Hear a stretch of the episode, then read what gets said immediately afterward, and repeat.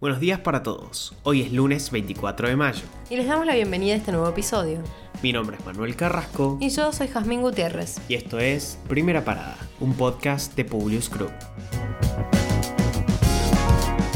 Nacionales.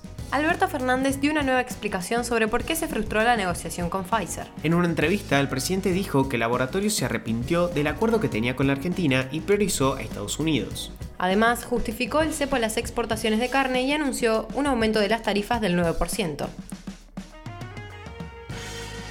Carla Bisotti advirtió que podría haber cierres intermitentes durante todo el invierno. La ministra de Salud aseguró que luego de estos días de confinamiento estricto, en caso de ser necesario, volverán a aplicar medidas de restricción de igual magnitud. Por otra parte, la titular de la Cartera Sanitaria Nacional habló sobre las vacunas que pueden llegar a producirse en Argentina. En ese marco, Carla Bisotti aseguró que el laboratorio Richmond está avanzando. Vamos a tener para fin de mes los controles de calidad para poder ya trabajar con la importación de los antígenos que se van a producir en Argentina.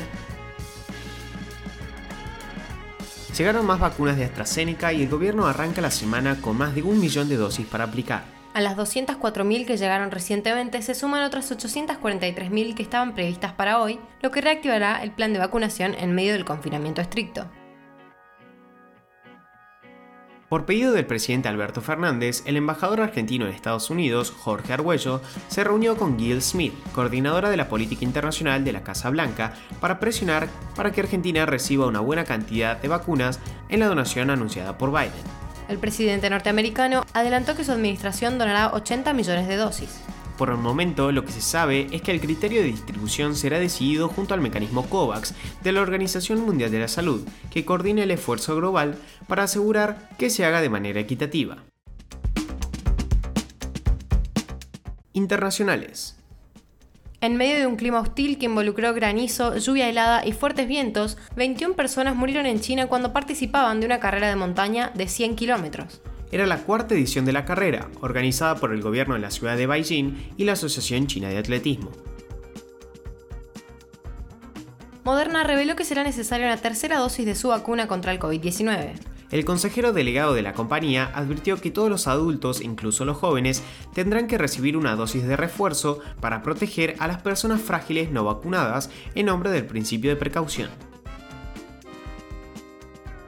El ex banquero Guillermo Lazo asume la presidencia de Ecuador sabiendo que los cambios económicos liberales que prometió en esta última campaña electoral y en otras dos anteriores serán más difíciles de poner en práctica de lo que había previsto. Llega al Palacio Presidencial de Carondelet con un mandato débil, recursos fiscales limitados y una dura oposición en el Congreso. Aún así, los inversionistas internacionales y empresarios locales tienen grandes esperanzas de que Lazo pueda revertir años de estancamiento económico. Entró en erupción un volcán en el este de la República Democrática del Congo. Se trata de uno de los más activos del mundo y suele ser ascendido por turistas que quieren contemplar el lago de lava alojado en su cráter. Las autoridades ordenaron la evacuación de la población de la ciudad. Más tarde, el río de lava alcanzó el aeropuerto de la ciudad de Goma, en el flanco sur del volcán, según informaron las autoridades locales. Un estudio oficial de Reino Unido concluyó que las vacunas de AstraZeneca y Pfizer son eficaces contra la variante india del coronavirus. Tras la publicación de los resultados, las autoridades británicas se mostraron confiadas sobre la posibilidad de levantar a partir del 21 de junio las restricciones que aún rigen en el país. Hay optimismo en poder avanzar con el desconfinamiento si las personas siguen observando todas las medidas de seguridad, dijo a la BBC Jenny Harris, directora ejecutiva de la Agencia de Seguridad Sanitaria del Reino Unido.